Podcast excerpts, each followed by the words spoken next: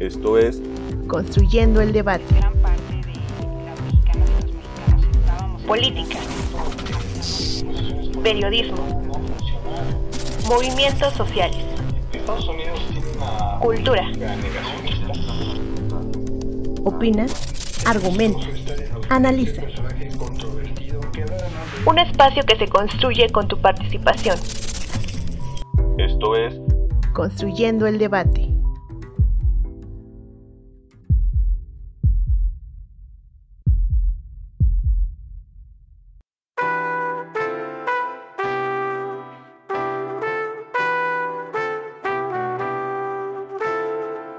Nuestra comunidad estudiantil y amantes de la literatura, este 29 de agosto dará comienzo la FIL-UNI, Feria Internacional del Libro Universitario. La primera edición de esta feria se llevó a cabo en septiembre de 2017 por la Universidad Nacional Autónoma de México, bajo la organización de la Dirección General de Publicaciones y Fomento Editorial, en donde participaron más de 150 universidades iberoamericanas. Su objetivo principal es difundir el conocimiento convocando a las editoriales universitarias. Este es un espacio en el que se imparten talleres, mesas redondas, conferencias, conciertos, conversatorios y funciones de cine para fomentar temas de interés para la comunidad. Cada año, la Filuni tiene una universidad invitada.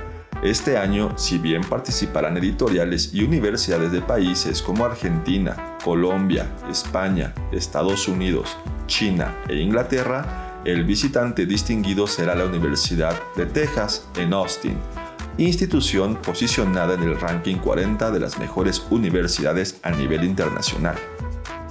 Otros expositores serán universidades como el Instituto Politécnico Nacional, Duke University Press, la Universidad de Lima, la Universidad de Ricardo Palma y Princeton.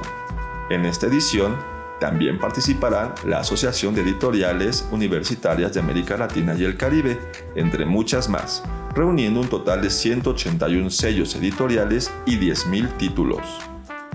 De acuerdo a la página oficial de la Filuni, se presentará un amplio programa con temas de interés social enfocándose en la sociedad y tecnología, energía y medio ambiente, salud y bienestar, cultura y complementando con temas fundamentales para la reflexión post-pandemia, siendo este último un tema de gran relevancia dada la nueva normalidad que nos acontece como sociedad. Recuerda que este evento tendrá lugar el 29 de agosto y hasta el 3 de septiembre en el Centro de Exposiciones y Congresos de la UNAM en Avenida del Limán. Con información de Filuni, Enciclopedia de la Literatura en México, TV UNAM, UNAM Global, mi nombre es Carlos Correa y estás escuchando Construyendo el Debate.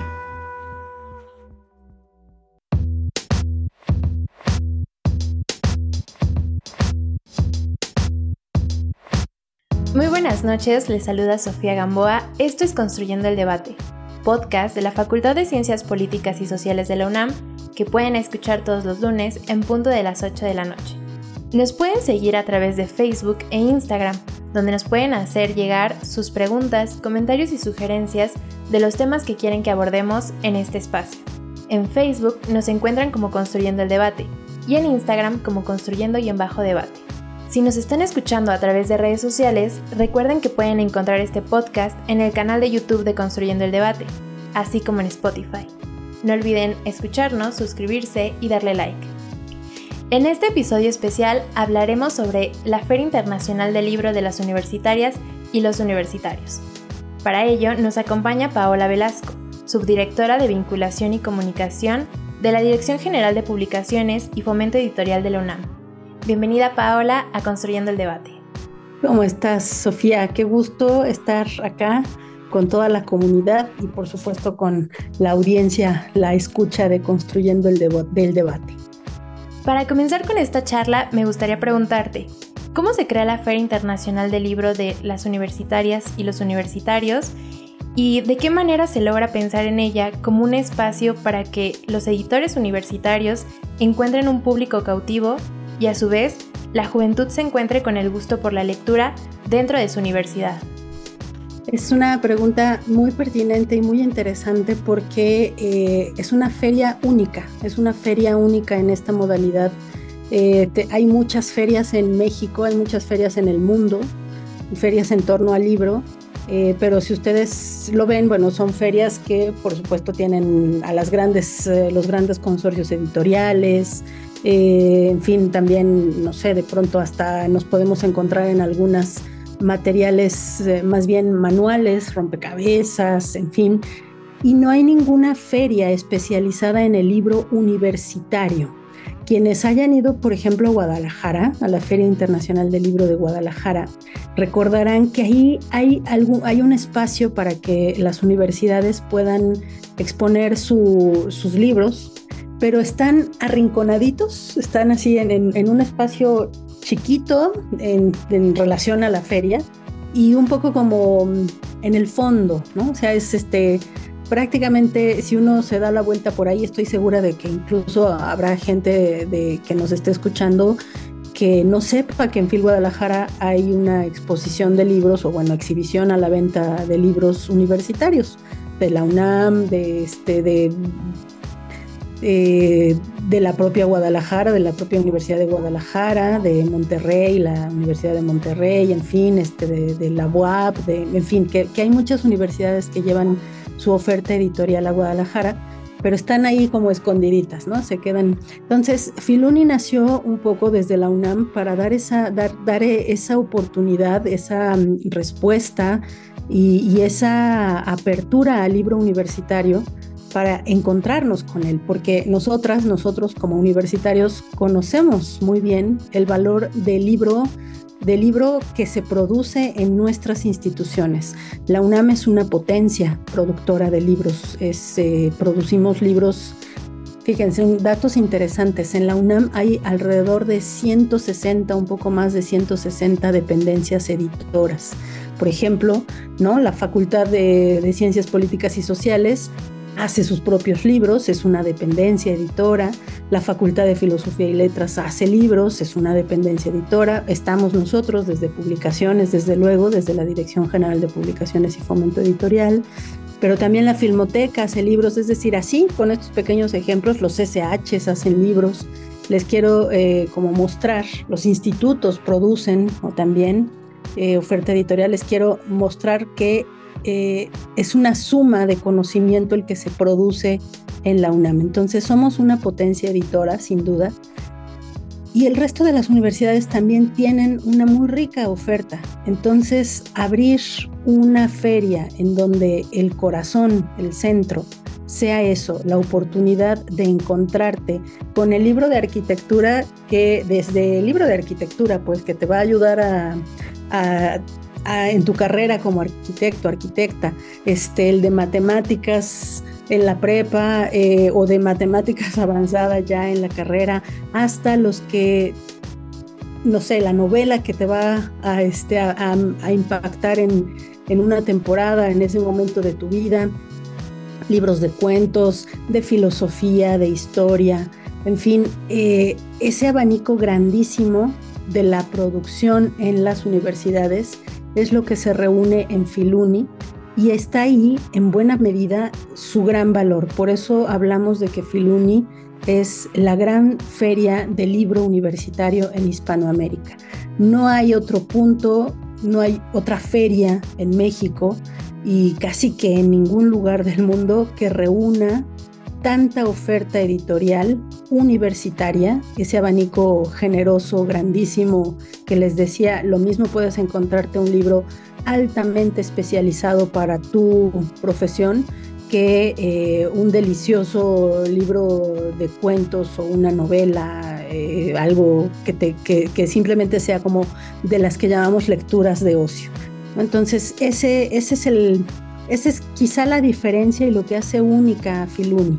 Es, es, un, es un valor muy importante tanto en el sentido comercial, desde luego, para que el libro se mueva, como y principalmente en el derecho que nos abre, la oportunidad que nos abre eh, a acercarnos en un mismo lugar, a encontrar prácticamente todo lo que necesitemos para nuestra vida académica, intelectual, cultural, y personal. En este sentido, ¿a qué público va dirigido la Filuni y qué pueden encontrar en ella sus asistentes.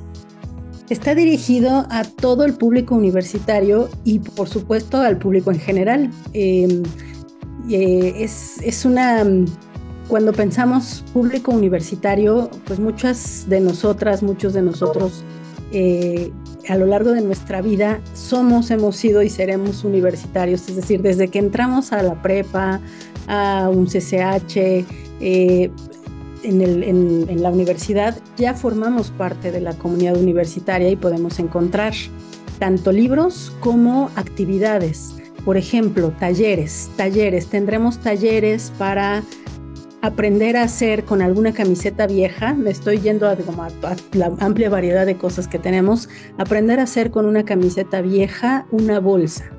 Y con eso queremos, siempre tenemos también como un trasfondo em, que busca que las actividades tengan una reflexión también, ¿no? Una reflexión desde lo académico, desde lo personal. Y con este taller buscamos, uno de nuestros ejes es medio ambiente, eh, eh, ecología, en fin, con, esto, con este taller buscamos también hacer conciencia de cómo podemos recuperar algunos materiales que tenemos en casa, por ejemplo, ¿no? Es este, pareciera que la ropa no contamina y la ropa, la producción de ropa eh, también aporta al deterioro de nuestro medio ambiente.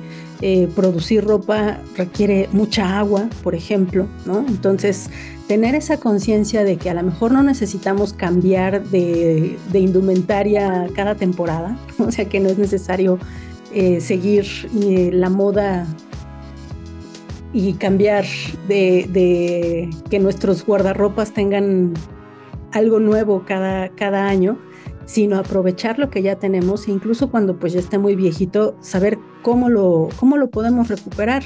Poner un trocito de tela en las plantas les aporta, por ejemplo, nutrientes, eh, ayuda a que el agua se mantenga más. Bueno, en este caso estamos haciendo una bolsa, ¿no? Una bolsa de, reuso. Entonces, todos esos, ese es un ejemplo de cómo un taller práctico buscamos también que tenga una reflexión desde, desde el conocimiento. Eh, tendremos también como taller, eh, no hemos hablado de eso, pero la universidad invitada es la Universidad de Texas en Austin y uno de los talleres que ellos traen es una mano, una mano mecánica eh, que, se, que se mueve a través de impulsos del cerebro. Es casi como en las películas, no, le, gorrito, los electrodos en la cabeza y los electrodos recibirán impulsos que harán que la mano mecánica se mueva. Entonces, eso vamos hacia la, hacia la reflexión también de inteligencia artificial, tendremos paneles de inteligencia artificial. Entonces, ¿cuál es el público? El público es todo, jóvenes, jóvenes de preparatoria, em, jóvenes ya estudiando alguna maestría, licenciatura, algún posgrado, pues, este, licenciatura o posgrado, eh, académicas, académicos, el profesorado de Filuni, en fin, toda esa amplia comunidad tiene eh, un espacio en esta feria y tiene actividades dirigidas específicamente a ellos. Tenemos el programa académico para profesionales, que eh, igual tiene 11 programas en los que se pueden inscribir en la página de filuni.unam.mx y recibir una constancia. Es, eh, son sesiones de formación, de compartir conocimiento, conocimiento entre pares. Y una cosa muy bonita, porque aquí vamos a hablar también del público en general, por ejemplo, los dos talleres que acabo de dar de, ejemplo, es, sea, ahí puede acudir público en general, a toda la feria puede acudir público en general, pero una cosa muy bonita que ocurre con Filuni es que los jóvenes universitarios que van entre semana, alguien de la facultad, por ejemplo, que sale, dice, me voy a dar una vuelta a Filuni hoy miércoles, el fin de semana regresa con su familia. Entonces, eh, porque, es, porque es un lugar hay teatro, por ejemplo, ¿no? También hay funciones de teatro ahí al aire libre, eh, tenemos una zona de comida, en fin, se vuelve una, una, experiencia festiva y eso es muy bonito, festiva en torno al conocimiento, al conocimiento que producen las universidades y que les decía está súper anclado también con la realidad, con la cotidianidad y eso queda muy evidente en Filuni. Muchas gracias por tu respuesta, Paola. Vamos a un pequeño corte con nuestra cápsula en el librero y regresamos. En el librero. Cápsula con la información y reseña de las últimas publicaciones de la Facultad de Ciencias Políticas y Sociales de la UNAM.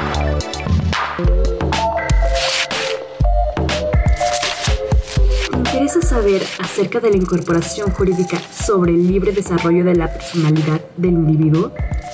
¿Quieres conocer los casos de México y Colombia respecto a la integración de este derecho? ¿Te interesa aprender el concepto preciso de individualización? ¿No te has preguntado sobre la relación entre individualización con la transformación jurídica y la incorporación de un derecho? Estas y otras preguntas más podrán ser respondidas dentro del libro titulado Individualización y el Derecho al Libre Desarrollo de la Personalidad. Aproximaciones al cambio social y jurídico en México y Colombia, coordinada por la investigadora Ángela Margot Vaca Mejía. Dentro de los tres apartados que abarca el libro, el primero llamado Apuntes teóricos conceptuales y visión general de los dos casos, se discute con profundidad el concepto de individualización y el cómo se ha implementado en Latinoamérica, especialmente en los casos de México y Colombia, así como la relación que existe en lo jurídico. Diversos investigadores hacen mención de la implementación del derecho al libre desarrollo de la personalidad en ambos países así como los conflictos que pueden encontrarse en ciertos espacios donde ejerce el individuo su personalidad, como puede ser el ámbito escolar. Más adelante con el apartado Apropiación del derecho al libre desarrollo de la personalidad e individualización en diversas poblaciones. Se centra en los grupos vulnerables de México y Colombia, como son las mujeres, la comunidad LGBT y los discapacitados respecto a la severa crítica de cómo se concibió la individualización en tales grupos, además de la lucha al derecho al desarrollo de la personalidad, dando seguimiento a sus movimientos y su posibilidad de construir y expresar con libertad su identidad. Finalmente, el libro se cierra con el apartado El derecho al libre desarrollo de la personalidad y situaciones de violencia y conflicto, donde abarcan otra mirada a la comprensión del proceso de tal derecho en México y Colombia, así como su análisis junto con la prohibición de la desaparición forzada y el fenómeno del desplazamiento con sentencias al proteger los derechos de la población marginada, dando lugar por primera vez la individualización en la población rural. Recuerda que puedes adquirir esta publicación para su consulta en el Departamento de Publicaciones de la Facultad ubicada en la planta baja del edificio G o en la librería ubicada en la planta baja del edificio C, a un costado de la cafetería. O también puedes escribir al correo electrónico suscripciones para mayores informaciones de esta y otras publicaciones de tu interés. Mi nombre es Sebastián Malik Guzmán Flores. Hasta la próxima.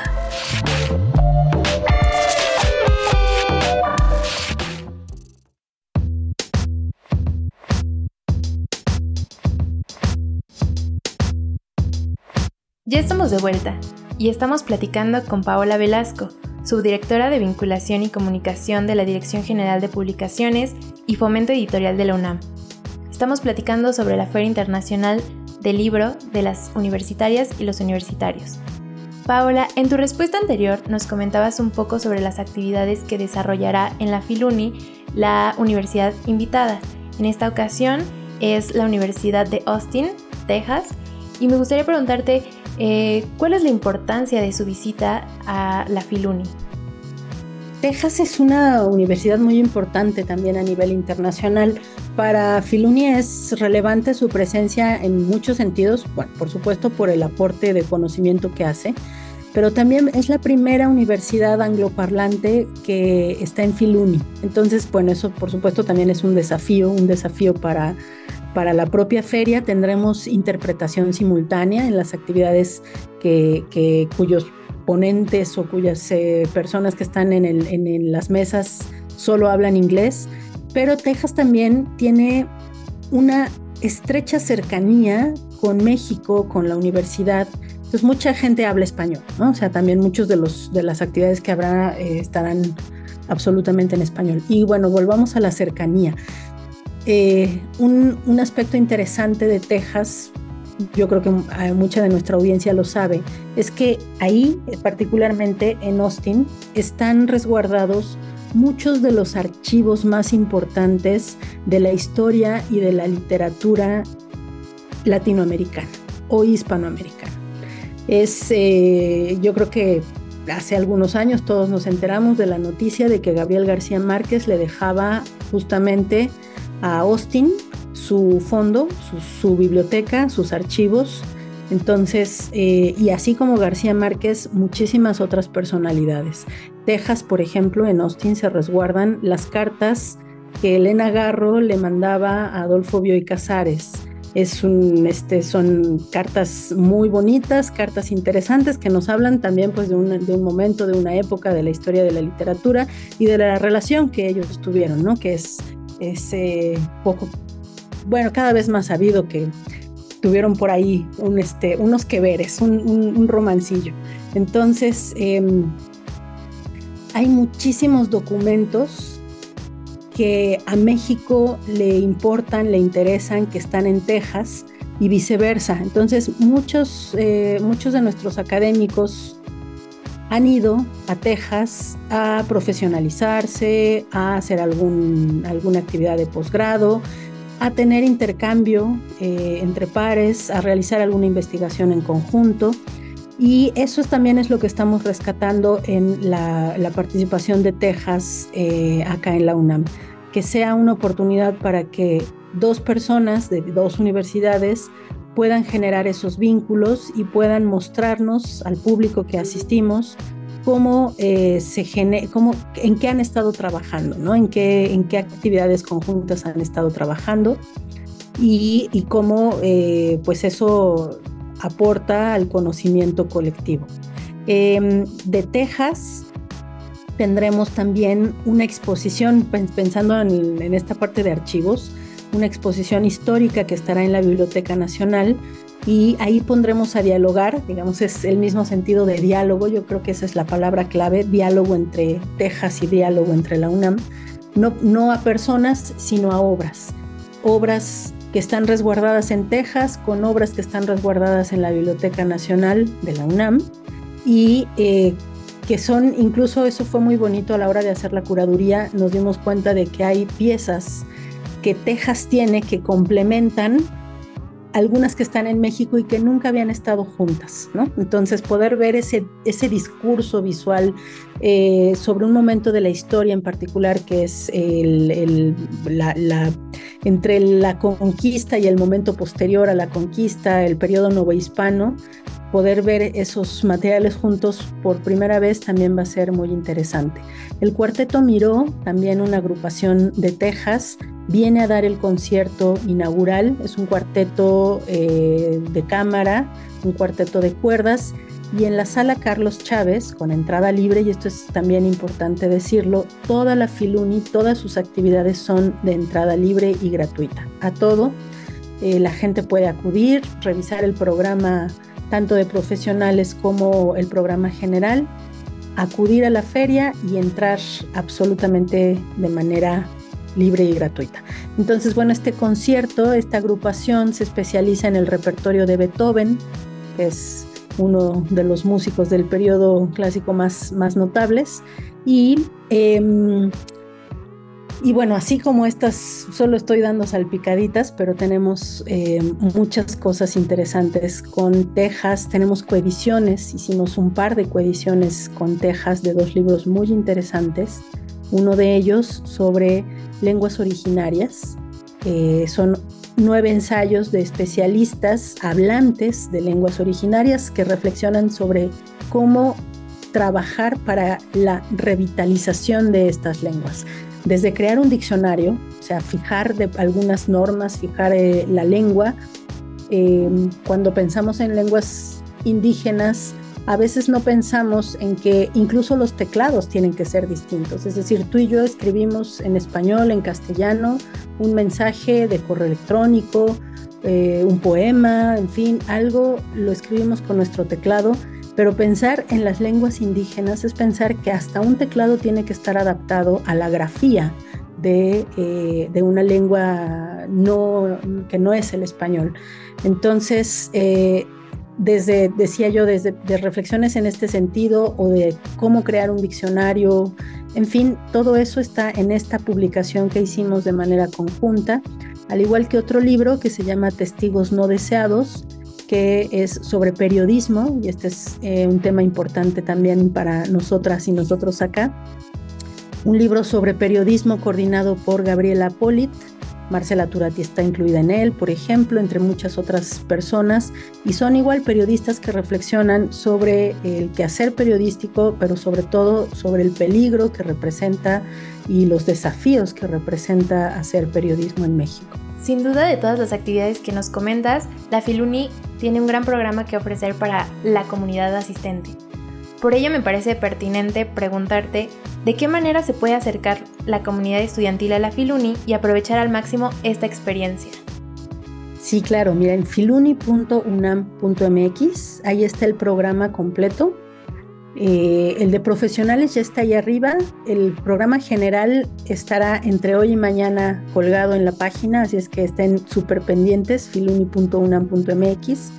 Y eh, simplemente, tal vez para cerrar, decirles de algunas de las personalidades que nos acompañan y algunas cosas que tendremos. Por ejemplo, eh, Robert Darton, un historiador del libro, él va a dar la conferencia magistral. Yoconda Belli, una muy importante escritora, poeta, narradora eh, nicaragüense, que ya no sabe, bueno, ya no nicaragüense, va a estar también en Filuni, y digo ya no nicaragüense porque ustedes recordarán que hace pocos meses Nicaragua en un, en un acto de totalitarismo y de despojo de derechos le retiró la nacionalidad simplemente por ser, pues por estar en desacuerdo con el régimen. Y eh, tanto a ella como a Sergio Ramírez les retiraron la nacionalidad eh, nicaragüense. Y ella viene a México, hace mucho que no viene a México y estará en la UNAM haciendo, dando la conferencia de clausura. Eh, derechos humanos y libertad es uno de los ejes también. Estará Pere Ortín, que es un periodista también muy, muy reconocido. Viene, él viene desde, desde Cataluña, desde España, a dar una clase magistral, un taller práctico sobre periodismo dada, cómo hacer un periodismo distinto, cómo abrirnos. Es, la verdad es que es muy interesante, es la apuesta de él es como un poco volarnos la cabeza para salir del, del, esquema tradicional y pensar en el periodismo y sus vínculos con otras artes, por ejemplo.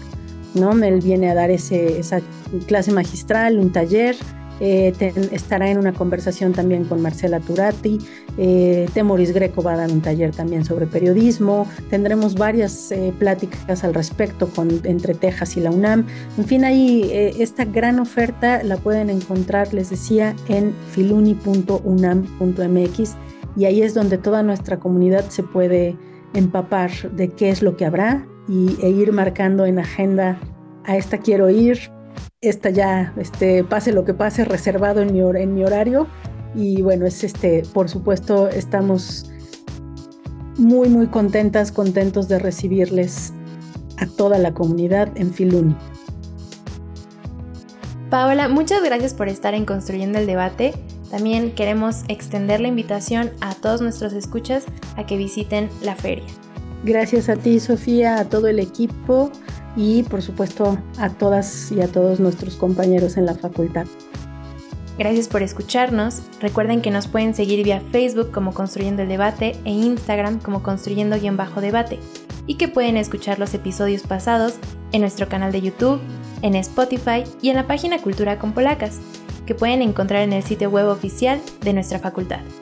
Si les gustó este programa, regálenos un like, compártanos con sus amigas y amigos y no olviden dejarnos un comentario.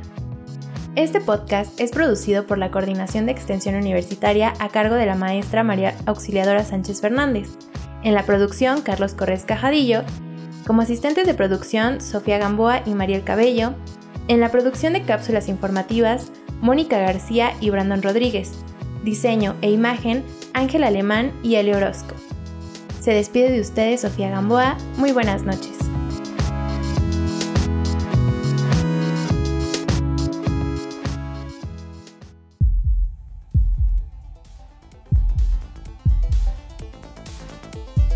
Esto fue Construyendo el debate.